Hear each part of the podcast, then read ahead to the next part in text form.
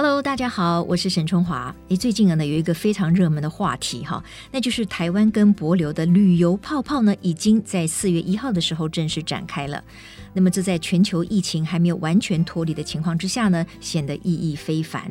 而博流总统哦，诶，他有个中文名字叫惠树人，这惠树人呢还因此率团访问了台湾，就是为了要拓展双方的旅游泡泡啊，那么加强台湾和台湾跟这个博流之间的观光啊和这个。医疗好的这个合作，那到底这个在防疫安全的原则之下，国人是要如何出国去观光，来舒展可能已经闷了好久的身心呢？那第一个旅游泡泡为什么是选择博流？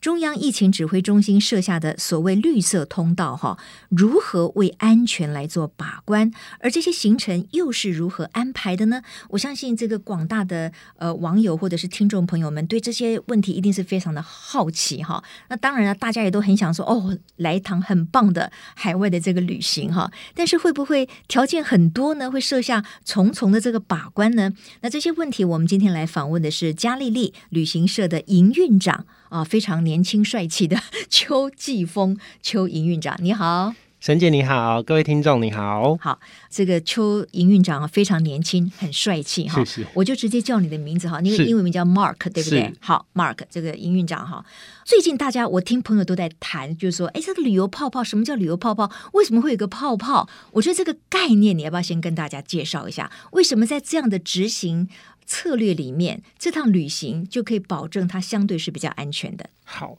那因为有这个泡泡，是因为现在开始旅游之后会不一样了。嗯，那所以在泡泡当中会跟过去诶、欸、旅游的形式的不同，所以会用泡泡这个字，尤其是后疫情时代，因为我们已经不能出国大概一年多的时间了。对，所以在这个时间，可能用一个新的方式出来的时候，有一个新的名词叫泡泡。当然，在政策还有在作为上面，也是真的有泡泡这样子的作为。嗯哼，所谓的泡泡的意思是说，不管把行程、把旅客、把所有的条件。跟变数，我们都把它控制在一个相对的环境里面，对不对？在这个环境里面，就是说，包括旅客也好，他就比较不会暴露在相对呃很纷杂的多变的环境里面，所以对于这个疫情的控制，相对来讲是安全的，是，是这个意思吗？是，所以由这个旅游泡泡台湾博流开始来说是。帛琉只针对台湾的观光客做开放，嗯，所以他没有对其他的国家，所以这个对我们在去游玩的呃程度上面，我们可以安心许多。嗯哼，那博流的这个旅客也可以到我们台湾来。帛琉的旅客也可以，也可以，所以这是双向的，是双向的。OK，好，那当然呢，既然是双向的，双方的这个卫生单位啦，哈，防疫的政策可能会不太一样。那我想今天最主要的就是我们跟大家来说明一下，到底谁啊有资格可以到博流去做这一趟的泡泡旅游？那么在为了防疫安全的情况之下，我们的中央防疫中心又有哪一些防疫的这个政策跟规定呢？谁可以去？因为在现在这个条件之下，双方都是啊六个月要没有出国的历史，嗯，然后呢三个月内呢一定没有确诊过新冠肺炎，这是一定要的哦。两个月内呢，你没有被框列为居家隔离或者是呃自主健康管理者，嗯，这个就是有可以参加这次旅游泡泡的条件。哦，OK，好，那呃，就像我在开场的时候讲的，就说，哎，为什么我们第一个这，因为这是台湾第一个所谓的旅游泡泡嘛，哈，也是亚太第一个，对，所以是得来不易哈。对，那当然呢，因为大家会想说，哎，干嘛这么急呢？这个这个防疫的阴影还没有过去啊。可是因为观光还有经济的活动是每一个国家其实是非常在意的哈。那全世界也因为这一次的所谓全球大流行的这个疫情呢，导致了这个观光产业哈，这个一条龙全部通通是封闭了，所以造成了经济上、观光上非常大的损失。所以当然，其实所有的国家都在努力，就是说有没有办法在相对安全的情况之下，及早可以让这个他们的国人哈旅客可以出外去旅行嘛。但是这个中间当然考验是绝对有的。那我的问题就是说，为什么这次是选择博流？博流是一个零确诊的国家哦，是啊，所以它的防疫真的做的也是很好的哦。嗯、那博流当然它也很小心，其中一个重点是它其实是我们的邦交国，所以台湾在博流在这里生根蛮多的，不管是在农业、医疗是我们的强项，是是。所以在当地的时候，台湾的呃星光医院在这里已经做了很久的耕耘，所以其实帮博流的这个防疫跟台湾都有连接，嗯，所以基本上防疫的这样的内容跟台湾其实是相同的，嗯，所以台湾可以做得好，博流其实也做得好的。好，对，当然了，因为呃博流我们刚才说零确诊，我想大家都听得会吓一跳哈，怎么现在有零确诊的这个地区跟国家？但是当然，我们台湾的防疫也做得非常好，是，可是别忘了，台湾有两千三百万人，对不对？嗯、那博流其实它人口很少，它人口数只有两万多人啊，所以相对来讲，他们如果说要呃有一个相对比较完整的，而且是在比如说台湾的医疗系统的协助之下，他们在防疫工作上确实看起来做的也是不错。嗯、那也就是因为我们这两个国家相对的都是疫情啊这个比较低的，所以呢，我们才有办法开启这一次的所谓旅游泡泡嘛，是啊，所以选择博流是这样子来的。好啦，那但是呢，问题是，呃，出去一趟，当然风险都会增加嘛。那我们的中央指挥系统到底针对这个泡泡的旅行设下了什么样的把关？好，然后我我知道有很多的程序，要不要请营运长也跟我们说明一下？好，那疫情指挥中心这一次给我们的把关是一定要团进团出，嗯，因为过去去的时候可以有自由行的状况，可是自由行状况就比较难掌控你到过的足迹，对，所以团进团出可以先做一个掌握。嗯、那第二个是避开人潮啊、行程景点啊这些，必须跟呃帛琉的居民有一些区隔，嗯、所以其实在管理上面，在我们的游玩当中，他会派有呃当地的海警，然后能够加入我们的行程之后，看着哎我们团进团出，然后是不是有做到防疫的这样子的状况。况，那还有就是在呃定点接驳上面，就是所有的交通工具的清洁这些的管理都很重要。嗯，所以他们在博流当地有做一个防疫认证。不管是饭店，不管是车船，这次要加入旅游泡泡的所有的服务项目，都一定要有这个防疫认证，嗯，才可以来加入旅游泡泡。OK，也就是说，要经过他们的政府相关单位认证了，表示他们可能，比如说相对的游览车啦，或者是船只啦，是各个地方旅社啦等等，要有这个防疫安全的认证之后，对，才能够提供这一次台湾旅客去。的一个，比如说住宿啦，或者是观光的一个呃交交通啊运输的工具。好，那看起来我觉得有一点可能是作为这一次的这个旅客在考虑的时候一个比较大的心理障碍，就是好像出去的时候要到机场，要提前去机场啊，对。然后还要在机场做一次这个所谓 PCR 的这个核酸的检验，如果是阴性的。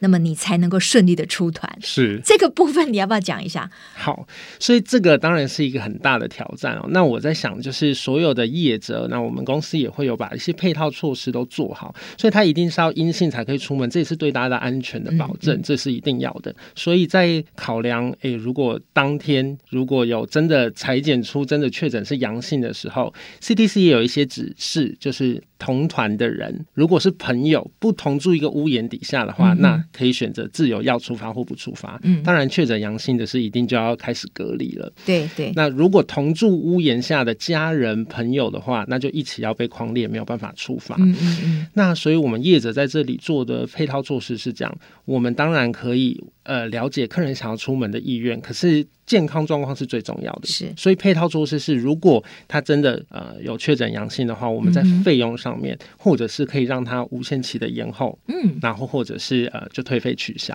哦，那可是退费是全额退费吗？还是在我们公司嘉利利这里是全额退费的？嗯、哦，OK，好，那这个还不错哈。就是说，如果真的不能够成行，那就全额退费，也保障了旅客的权益嘛，哈。是。那我刚才说，因为他们到机场才做这个检测嘛，对不对？对。所以要提早多久到机场？现在是提前五个小时到机场做检测。哦 提早五个小时，呃，那通常做了检测之后，这个结果是多久之后就可以在现场知道呢？两个半小时就可以得到讯息了。嗯，OK，呃，在你们接触到的旅客当中，有没有人会认为说，这可能是他考虑要不要去做这一趟呃旅游泡泡一个最大的考量？因为你要提早五个半小时，然后你在现场你还要做一次检测。对那有些人对于检测这个动作其实是有一点畏惧嘛，对不对？然后又要立刻等着放榜啊！你 你万一要是被检测出来确诊，那当然你所有的一切就要根据我们的防疫中心的政策去走嘛，哈。就说您您在这方面的观察是怎么样？那我相信，就是想要去旅游的这个心，是不是可以赢过这样子的不方便哦？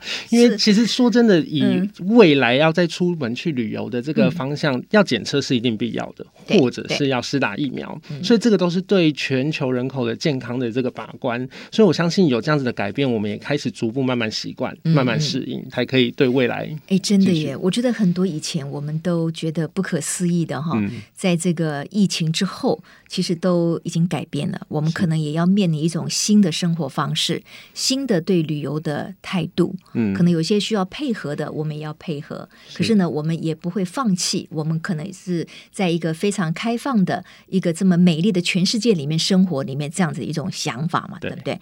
那我我觉得我们先把那个这一次的安全措施，就是为什么呃这个相关单位会说哦，这是一个绿色通道，这是一个安全的通道，所以呢，这是我们把所有的旅客或者是游览的所有的变数框列在一定的范围内，就好像是在一个泡泡里面旅行一样。好，那刚才我们知道了，出去的时候你要符合资格，你要进行裁剪，对不对？对。那回来了呢？回来了，他们要被隔离吗？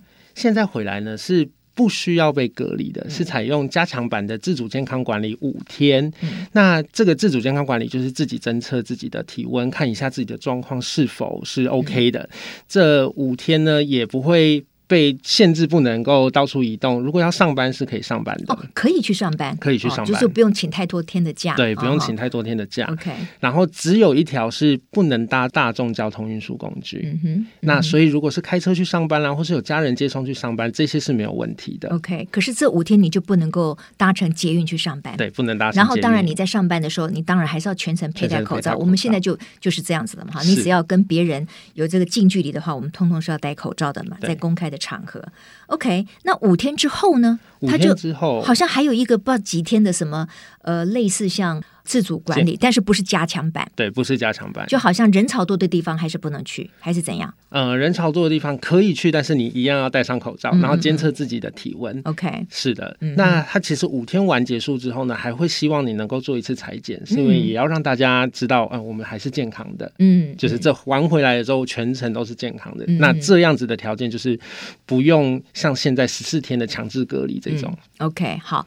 当然了，我们知道，呃，博流因为这次他。就是当地是零确诊嘛，所以看起来相对呃，这个疫情是非常的，就等于就是几乎就是没有疫情，因为它没有确诊，对，对不对？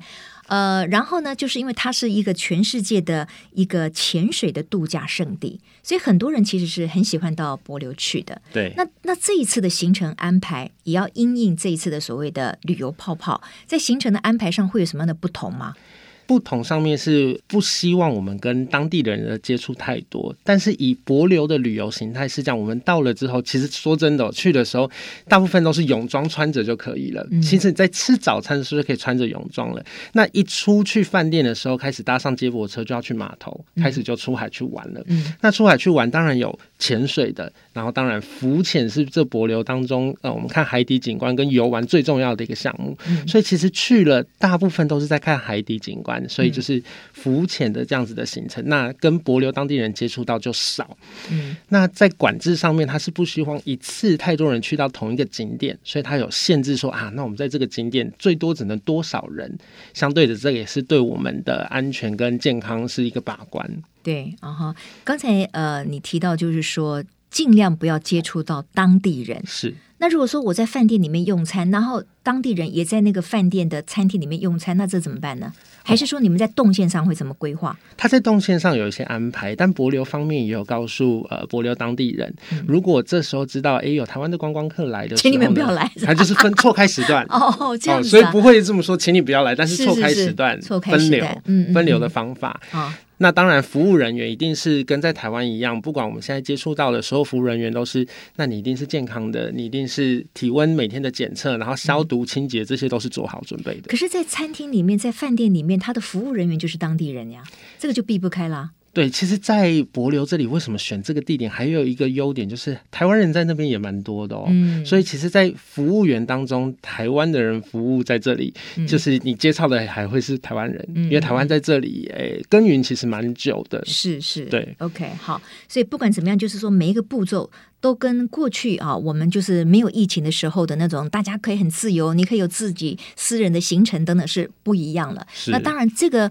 可能的不方便也是为了旅游可以，就是说快快乐乐的出门，平平安安的回来哈。这个就是设计这个旅游泡泡最大的一个目的嘛哈。对。不过刚才你提到就是说哦，为了要安全，所以很多比如说呃一次坐船可能就不要太多人挤在一起，对，对不对？那我好像知道就是说每一艘船上面一定还有一个什么当地的导游，然后还要怎么样？所以那个费用就提高了。这方面的规定跟费用，你要不要也说明一下？好，其实费用的提高呢，并不是说呃人数如何让他的这样子的费用提高。所以其实现在在新闻上面都听到有一些费用的提高是在以往跟现在的报价的上面有一些些的不同。嗯，就是过去是没有领队。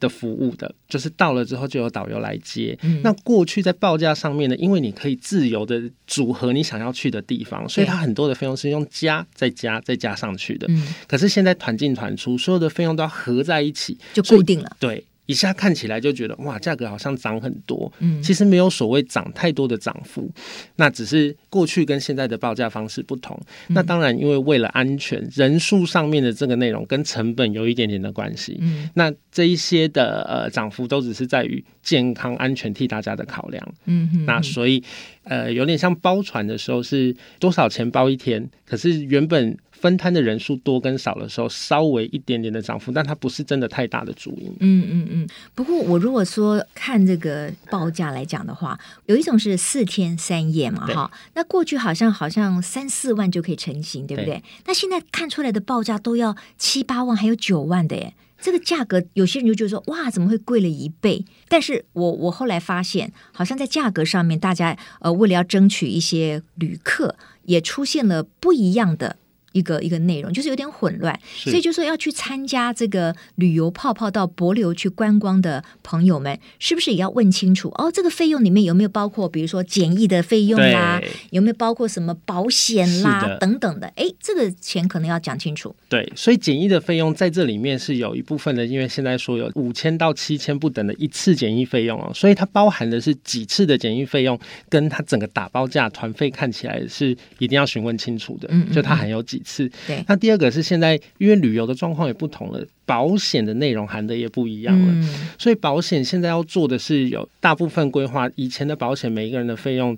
三百到五百块已经打死了，去五天这样。可是现在保险的费用要三千块钱左右。哇，这也是这几倍啊，这将近十倍了耶！是啊，嗯、那这个三千块的费用呢，其实也是为了大家的安全着想。因为其实台湾的医疗的健康的条件是好的，所以其实它是包含了专机后送。哦，就是万一你在当地就发现你确诊了，对，好，那你你不能够跟其他人一起搭回来，你要包机后送回来台湾医疗嘛？对，那就是说你是说现在的保险如果保个大概三千块的保单的话，万一在当地确诊，然后就有包机后送的话，就包含在这三千块的保单里。是的，那这个保单是没得选的，就是每个人都要去保这样的一张保单嘛？对，每个人都要保这样的保单。哦、OK，好，那不过这当然也是安心啦，是就是说你就可以没有后顾之忧的，你就好好的去开心的玩一趟，对，对不对？好，那当然了，就是说在这个。帛琉台湾之间的旅游泡泡这个消息一出来的时候，哦，我有很多朋友都觉得好兴奋哦，因为好像可以出国去玩了，对不对？是。那后来慢慢的很多细节公开了以后，当然很多人就会有疑虑，不管是在整个的检疫的政策啦，或者是说价格方面等等的哈。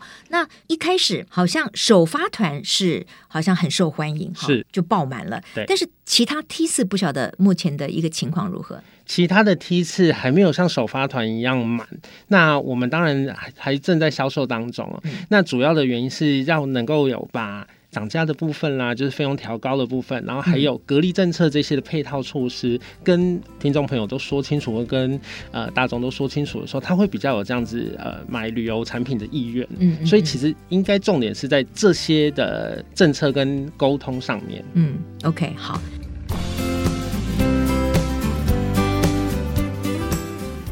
那讲了那么多有关于如何有一次安全的这个疫情当中的这个旅行哈，我觉得当然很多的朋友们呢也非常就是想要去想象一下，到底到帛琉可以玩哪一些地方呢？因为我知道帛琉其实就是一个潜水最好的，呃，全世界很有名的这个圣地嘛。是。那它有哪一些特殊的景点，以及那个玩法是什么？我们要不要透过这个 Mark 的嘴中跟大家来分享一下？好，其实很兴奋哦，因为帛琉有一个全世界独一无二的无毒水母。湖，哇！你能想象这个水母是真的？你浮潜或是潜水游进去的时候，水母就在你身边，而且是不会扎人的，不会扎人。对，所以你是真的可以碰到它。然后我们当然在里面的时候会轻轻跟慢慢滑，嗯、可是真的是成千上万的水母就在你身边跟你一起游泳，这个是真的很特别的体验。OK，所以那所有的水母都是无毒的，都是不会扎人的。对，它就是乖乖的，那么优雅的在你旁边，跟着你一起游就对了。对，所以这个景点是在哪里？这个在帛琉，在一个西线的岛屿里面，它其实需要稍微嗯攀爬一下之后才可以到水母湖，所以它是被群山环绕在这水母湖当中，所以它会有一个码头，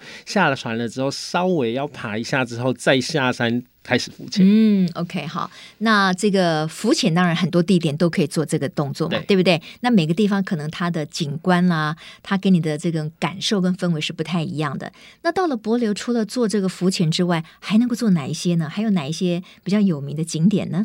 现在台湾很夯的一个名词叫做牛奶湖哦，所以我们可以去到牛奶湖名词的始祖，嗯、真正的牛奶湖这个地方。那它也一样是有火山泥在海底，所以我们去到这个地方一样浮潜，然后呃，所有都可以在享受这个海里面的景观之外呢，海的颜色是呈现牛奶色的。嗯，所以我们导游到这里的时候会去挖底下的火山泥上来给大家敷脸哦，所以这个是大家可以在网络上啊，或是搜寻的时候都看得到。所以这个牛奶湖，我想。台湾最近流行的，可能从这来也有一部分。OK，那牛奶湖就是它的湖色是像牛奶一样，对，但它其实是海。它其实是海，是哦，所以看到的就像牛奶一样的，整个海都是像牛奶一样的颜色。是的，哇，OK，这个倒是蛮蛮特别的哈。那除了这个以外呢？因为通常就是你们有两种行程嘛，一个就是四天三夜，对，那还还有一个好像更长一点，五天四夜的行程，五天四夜，对，多一天这样。那每一家旅行社安排的行程都不一样吗？还是大同小异？就是说，到底是怎么样去分别出来说每一家不同的旅行社它提供的行程，还有它的服务品质？好，所以现在呢，大部分因为依博流官方的这样子的要求，所以。大部分大同小异，所以其实旅客在选的时候，旅行社的服务就很重要了。嗯、就是他在行程当中的这个贴心的服务是一个项目。那第二个选择的不同，就是在住的酒店、住的饭店的不同、嗯、等级上面的不同，所以有这样子的选择。可是去玩的部分，现在它除了海上以外，还有路上的一些行程可以参观。嗯嗯，所以呃，路上的行程可以参观有原住民。嗯，在这里的原住民跟我们是很像的，尤其在台湾台东有一个叫国际地标的地方，他写说南岛语族的发源在这里，所以其实帛琉也是讲南岛语族、南岛语族的族语这样。对，然后再来原住民的文化之外，还有诶、欸，其实帛琉的历史也美国托管过，所以其实他在路上的参观有一个像。小白宫，嗯，是一个真的跟白宫长很像的一个地方，嗯、所以可以让大家去看，也是它的国会这样，嗯、所以这个是小白宫。那还有就是自然的景观，可以有去瀑布，稍微有溯溪跟健走这样的行程，嗯、所以有有山有海这样的行程可以让大家去玩。不过因为哈这次的疫情，让很多人都关在自己的这个呃。老家或者是关在自己的国内都没有办法做海外的旅行。那别忘了，就是说，其实过去这么些年来，哈，全世界各国的观光旅游是非常的盛行的。那当你突然之间你失掉了这样子的一种自由之后呢，你真的会非常。呃，渴望就是说，能不能够在蓝天大海旁边哈，来一个非常放松的这个旅行哈？那当然，这个旅游泡泡提供了这么样的一个机会了。所以大家呢，当然还是会特别注意到它。那当然也会特别关注啊，这个它的安全的一些措施。那其实像呃，我在这个广播节目里面呢，我们也提到了，就是说这一波的疫情带给。很多的观光相关的业者，尤其是旅游业者，很大的一个冲击，因为你就你就没办法出团了嘛。对，所以我不知道以这个加利利来讲的话，就是说，那你们是不是？因为我知道你们以前是经营欧洲的一个领导品牌，就是说在欧洲团出的非常的好。对，那但是你你一旦大家都封锁了，然后我们也不能出去了之后，那是不是在业绩上就等于是受到非常大的影响啦？所以是一个很大的挑战。我们在这个挑战的转型当中，也有转做国内旅行。嗯、我们把在做国外这样子的精神呢，也用在台湾的旅行当中来经营。嗯、然后，所以，诶，再来在转型当中，也有是国外，如果大家出去玩的时候喜欢买到的东西，这时候可能没有办法进来。嗯、那我们试着看是不是可以帮大家从日本啦，从欧洲啦，从我们有经营的这些点可以。慰藉一下，就是买不到东西，这时候可以带进来。是是是，对。呃，我知道呢。其实，在过去的这一年当中，有很多的旅行社因为经营非常困难，嗯、所以呢，甚至就关掉了。哈、嗯，那我不知道，在你们最最困难的时候，你们除了可能把一部分的业务转做国内的旅游之外，是可是那个量跟那整个的业绩，是不是也不能够跟在国外有出团的时候相提并论呢？那这个时候，对于一个呃资深的旅游业者的经营理念会是什么？好，所以在这个时候呢，呃，确实业绩量真的是降了九十九趴，这个数字真的没有开玩笑，降九十九趴。对，嗯嗯，那我们在这个时候也是照顾员工，所以我们当然也进行了一些动作，因为公司继续生存下去。但我们在这当中进行了一些沟通，跟员工是，我们在这个阶段，我们让各位帮大家介绍工作，也到其他各行各业去学习，嗯、学习回来的时候，我们就等有一天国境开了。全世界各国都回到正常的时候呢，我们再把员工所有找回来之后，一起再把过去的这样的融金找回来。是是，对，对，所以我们在这个转型经营当中，就在国内旅行，然后还有在选物购物上面代购啦，或者是一些国外。过去大家喜欢买的这些精品，或者是喜欢买的食品，嗯、我们可以进口进来这样子。嗯，OK，对，我知道有很多不同的旅行业者，确实啊，就是说他们让他们的经营的项目哈，嗯，也更多元啊。然后你要更有创意哈，对，他可能要激发出来，因为每每一个企业每一个呃不同的领域都要有求生存嘛。嗯，所以我们在访问当中，其实我们也看到了很多不同的领导者哈，他确实可以激励他的员工，然后大家一起同心协力。然后为这个不管是旅游业者，或者是呃观光饭店哈，或者有一些旅游的景点，什么手工艺品店，嗯、他们都要去激发各种不同的收入的来源哈，希望能够度过这样的一次难关。对，那就譬如说像这一次的呃台湾跟博流之间的旅游泡泡，在这个过程当中，我当然呃双方的政府的努力很重要，对可是包括可能是一些观光业者啦，呃旅行社的业者啦，甚至包括你们，是不是在这个过程当中也可以出到一些力量？嗯，所以我们在这一次的呃旅游泡泡当中，我们也希望能够送旅客一起去到柏流。嗯嗯，所以我们在这个。呃，项目上面呢，不管是当地最好的饭店，PPR 太平洋度假村、老爷酒店、柏流大饭店，然后还有航空公司机位上面的安排，我们已经全部都准备好了。嗯，所以其实也希望能够借着这次旅游泡泡，我们能够提供再次回到的位置，提供各位服务这样子。嗯，我知道现在其实这个旅游泡泡只有华航在飞嘛，哈，而且一一个星期是两次。对，那你觉得未来有没有可能，就是说，呃，或许也会有其他的航空公司加入啦，或者是说。其他不同的这个路线或者是天数可能会加长，因为有些人他就觉得说，哦，我就是要去一个非常完整的放松的旅行，所以可能五天四夜对他来讲都还不足以这个让他有一次完全的放松，他可能会希望更久哈。对，就说在这些方面，你们的对于这个呃旅游泡泡未来的一个期待会是什么？嗯，所以其实我们在做这些安排当中，呃，航空公司已经有。长荣航空也在洽谈当中了，星宇航空也在洽谈当中，台湾虎航也在洽谈当中。那对于天数，其实是很值得期待的，因为其实两方的政府只有说最长不可以超过八天，所以其实从四天到八天的行程都可以安排。那我们就看到时候开放了航空公司飞进来的时候，业者怎么去规划这些安排。其实我们做几天的都可以。那在对旅客上面来说，他选择就很多了，所以他可以有经典的行程五天四夜，或者是四天三夜，但其他他的时间想要多放空的，所以多放空跟欧美人士在欧洲旅行啊，或者是美国人这样子的旅行习惯是天数比较长，然后需要在一个地方待的比较久，放空这样的行程，其实，在博流这里也是做得到的。是，不过当然有些呃民众呢，可能对于这一次的这个旅游泡泡，他当然心里面还是会有很多的疑问嘛，哈。那我们的中央防疫指挥中心其实也说了哈，就说对于这样子的一个泡泡旅游，会采取所谓的动态观察跟管理，就是哎，我们看看如果它成效很好，然后呢，也满足了大家对于在这段期间里面到海外去旅行这样子的一种呃想法。那可能就会逐步的放宽或者持续。可是如果出现什么问题的话，可能他们也可能会做一些因应的措施哈。是。那对于旅游业者来讲，这是一个机会，可是也又是另外一个挑战了哈。因为你们的服务可能要更细腻，然后你要让所有的旅客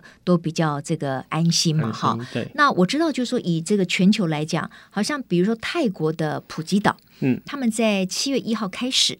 好像也要开放去接受旅客，那他们的方式又不一样。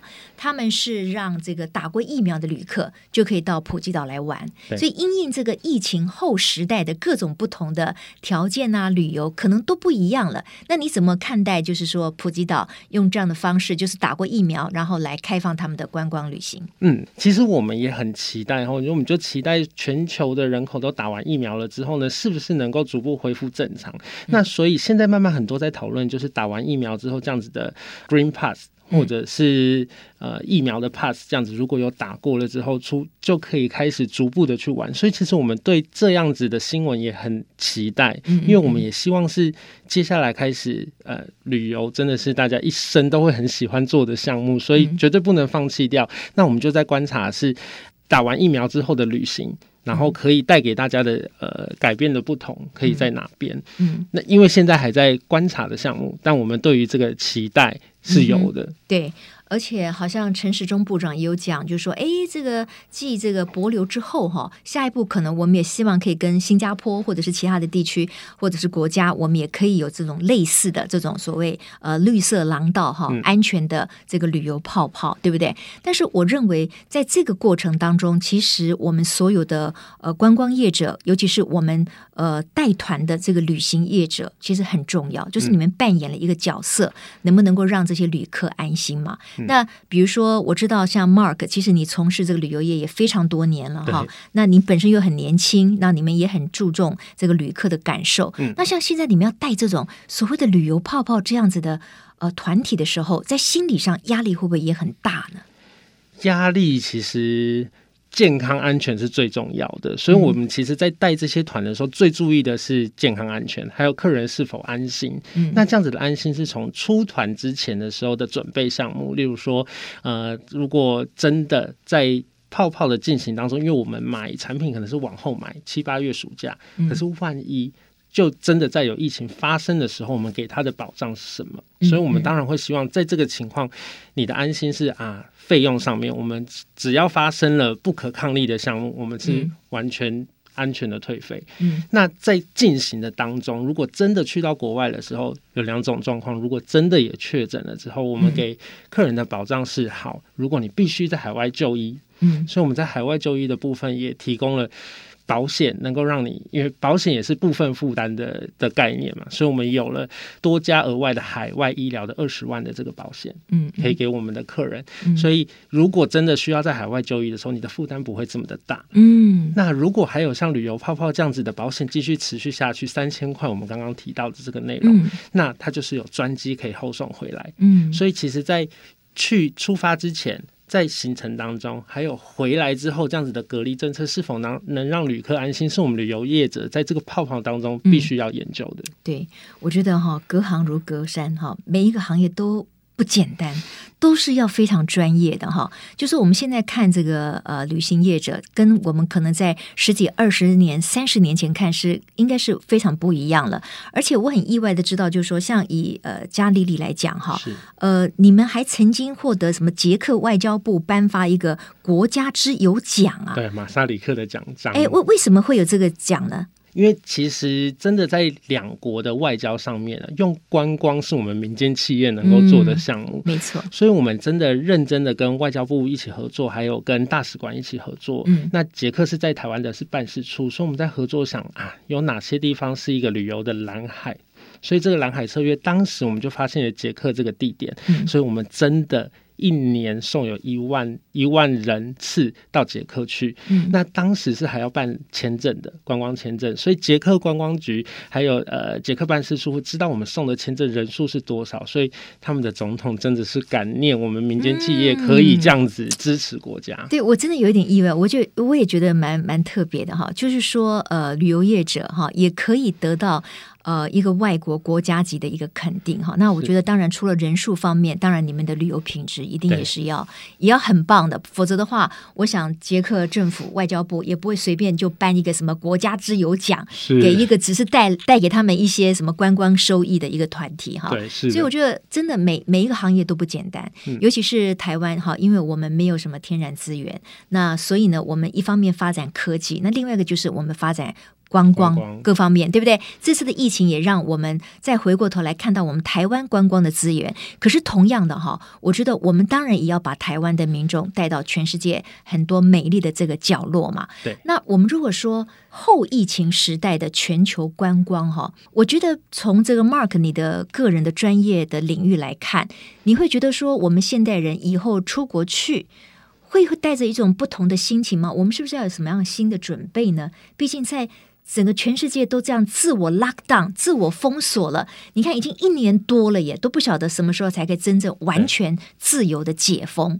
所以，我们现代人以后出国去旅行，或者就在我们自己国内旅行，在心情上是不是也要有一些不同的想法？我觉得会更加可以珍惜旅行的这种心情，哦，所以享受旅行是必要的。所以一趟旅程当中，能够真的让你体验到这个国家的风情，嗯，然后民情，还有美食也不可或缺。所以其实不管食衣住行，在这一趟旅行当中，如果将来出国我们都需要珍惜的话，我觉得这个心法。嗯，可能对大家是一个很大的转变。他、嗯、不是到了啊，我有看过就可以了，所以他可能会更想要深度去体验的这个内容会比较多。嗯嗯，我觉得这个心情是要有的。OK，好，今天呢，我们非常谢谢嘉利利旅行社的营运长邱继峰，呃，这个营运长呢到节目当中来帮我们这个说明了一下，到底所谓的旅游泡泡它是怎么样执行的哈。那么在疫情还没有完全挥别它的阴霾之前，我觉得可以到海外。去旅行，当然这个就意义特别，然后我们也更显得珍贵哈。